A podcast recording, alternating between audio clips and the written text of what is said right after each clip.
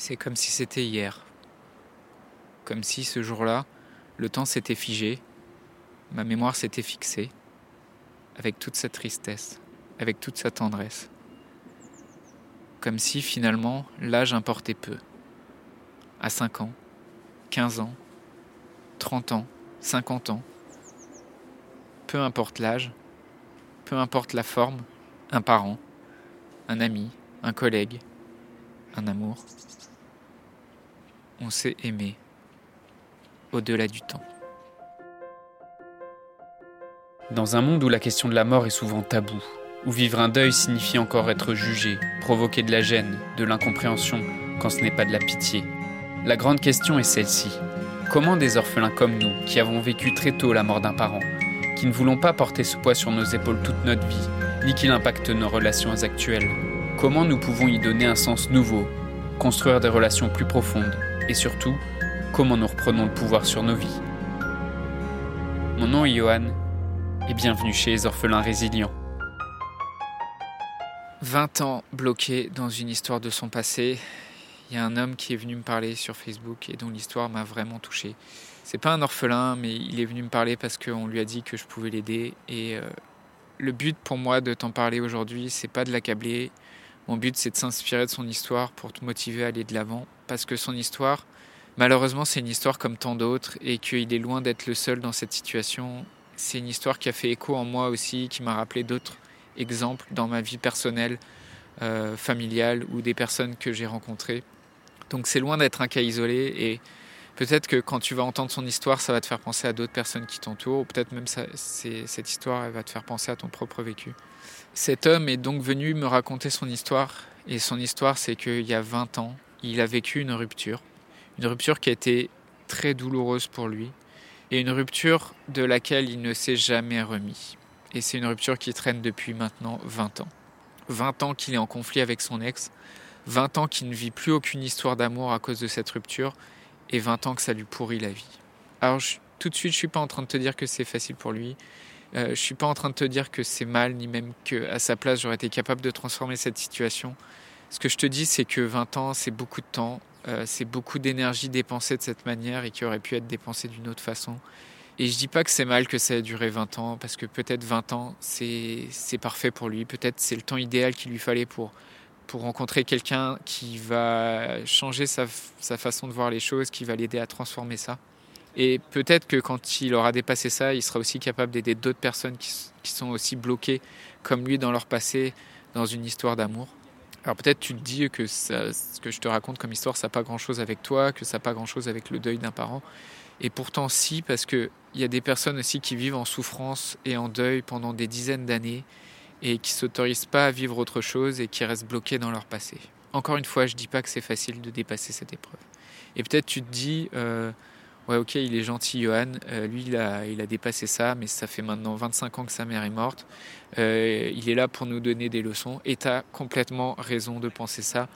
Mais pour en revenir à, à l'histoire de cet homme qui est en conflit avec son ex depuis 20 ans et qui n'arrive pas à tourner la page, il est convaincu que c'est son ex euh, la méchante et que lui, bah, il est victime de ça. Mais malheureusement, la première personne que ça fait souffrir, c'est lui. Et la première personne qui se prive de vivre autre chose, c'est lui. Et malheureusement, je vais être un peu cash, mais à la fin de sa vie, il y aura personne à l'arrivée euh, avec une banderole, à l'attendre avec un grand sourire pour lui dire, pour le réconforter, lui dire bravo, franchement bravo, t'avais raison depuis le début. C'est vraiment tous des salauds. T'as pas eu de chance. Euh, ils t'ont vraiment maltraité. Non, il y aura personne, il y aura personne pour lui dire ça parce que, en fait, personne ne l'a obligé à s'enfermer dans cette histoire pendant 20 ans. Et je dis pas que c'est de sa faute. Je, je dis pas qu'il devrait en plus culpabiliser. Et probablement, il croit et il croit très fort à cette histoire. Et probablement, il avait autour de lui des personnes bien intentionnées qui lui ont dit que c'était vraiment une conne, euh, cet ex. Et, et il s'est enfermé dans cette croyance et je te parle de ça parce que vraiment tu peux vivre la même chose avec un deuil, parce que on t'aura peut-être raconté qu'il fallait un an, cinq ans, dix ans, ou même vingt ans pour s'en remettre, ou juste que ça serait long et très long, et que tu vas souffrir très longtemps, ou même on t'aura dit, euh, par exemple, des choses comme ne te remets pas en couple sitôt, euh, c'est trop frais par rapport à ton deuil, ou c'est trop frais par rapport à ta, dernière séparation. où on t'aura dit des choses comme bah, tu devrais d'abord t'occuper de tes études, tu devrais d'abord t'occuper de ta carrière ou de ton confort ou de la paperasse administrative que tu as à faire ou de toutes les autres personnes qui sont autour de toi dans ta famille sauf toi, euh, avant de commencer à prendre soin de toi ou de ton état émotionnel, avant de, de prendre aussi juste conscience de ce qui t'arrive et avant de vivre quoi que ce soit d'autre dans ta vie.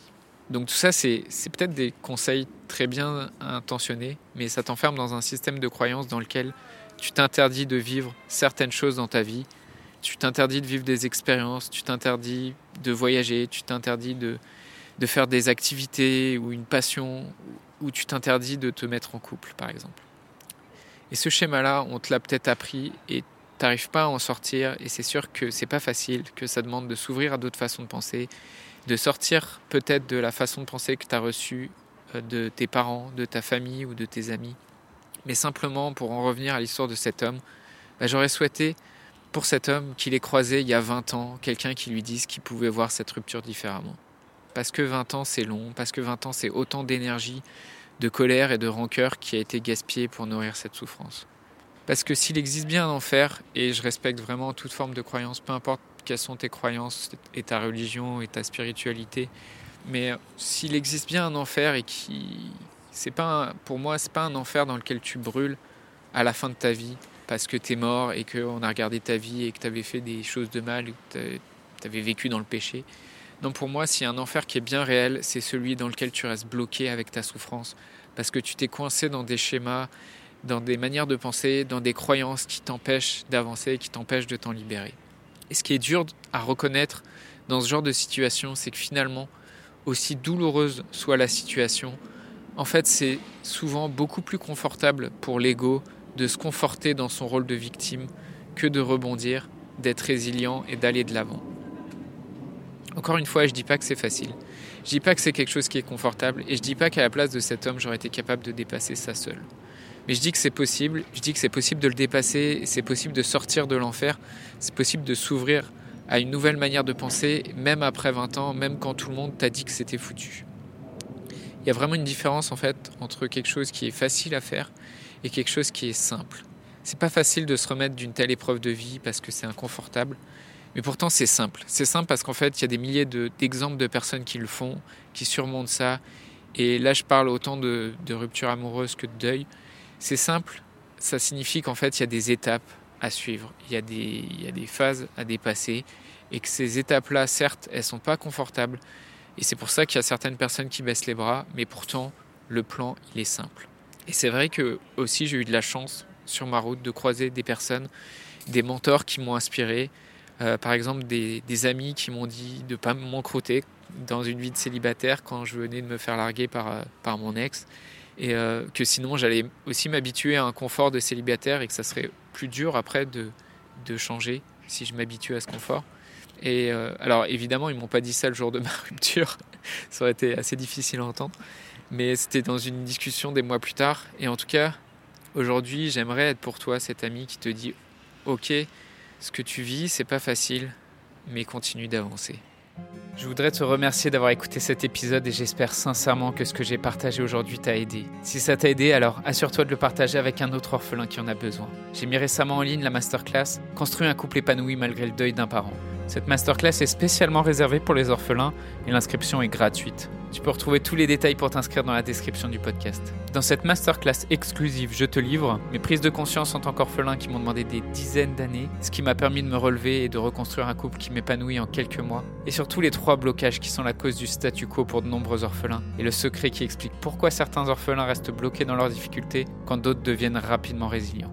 Donc je t'invite à t'inscrire à la masterclass dès maintenant. Rendez-vous sur masterclass.orphelinpluriel.fr et dans la description du podcast. Le podcast Orphelin Résilient, c'est trois épisodes par semaine le lundi, mercredi et vendredi à 8h. Merci encore pour ton écoute. Je te laisse découvrir le sujet du prochain épisode. À très vite.